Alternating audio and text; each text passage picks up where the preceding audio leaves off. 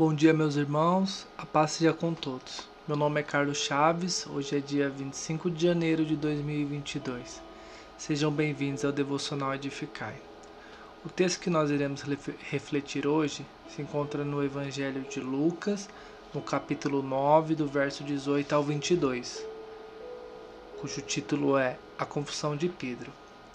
Certo dia, Jesus orava em particular, acompanhado apenas dos discípulos ele lhes perguntou: Quem as multidões dizem que eu sou? Os discípulos responderam: Alguns dizem que o Senhor é João Batista, outros que Elias, e outros ainda que é um dos profetas antigos que ressuscitou. E vocês? perguntou ele: Quem vocês dizem que eu sou?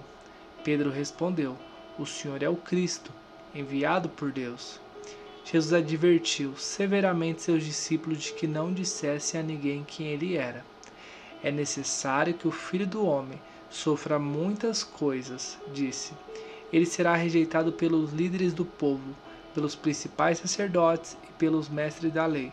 Será morto, mas no terceiro dia ressuscitará. Esses rumores de confundir eram aparentemente comuns, não era raro que as pessoas confundiam a Jesus com um profeta comum, mas Jesus queria uma confissão de fé pessoal e não uma opinião superficial. O que Jesus nos ensina nesse texto é que muito mais do que ouvirmos falar dele, devemos ter a convicção de quem ele é. E, e para isso é necessário que tenhamos comunhão com ele, dia após dia, e tenhamos a vontade de conhecê-lo e fazê-lo conhecido.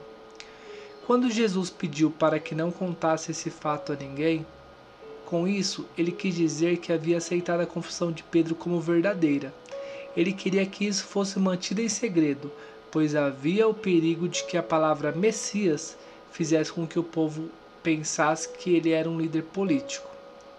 Hoje, com a popularização do Evangelho, é muito comum que muitas pessoas tenham uma visão completamente errada de quem é Jesus que ele é apenas um amuleto da sorte, que só é presente na vida delas quando algo de ruim acontece, e assim que as coisas melhoram, se esqueçam dele, se esquecem dele novamente. Que assim não seja conosco, mas que ele seja bem presente, seja nos momentos ruins, nos capacitando a viver dias difíceis, seja nos momentos bons, fazendo com que aquele dia se torne um dia ainda melhor. Carlos Chaves, do Clube de Leitura IEQ, Devocional Edificai, Igreja Evangélica Quadrangular Sede, Hortolândia, São Paulo.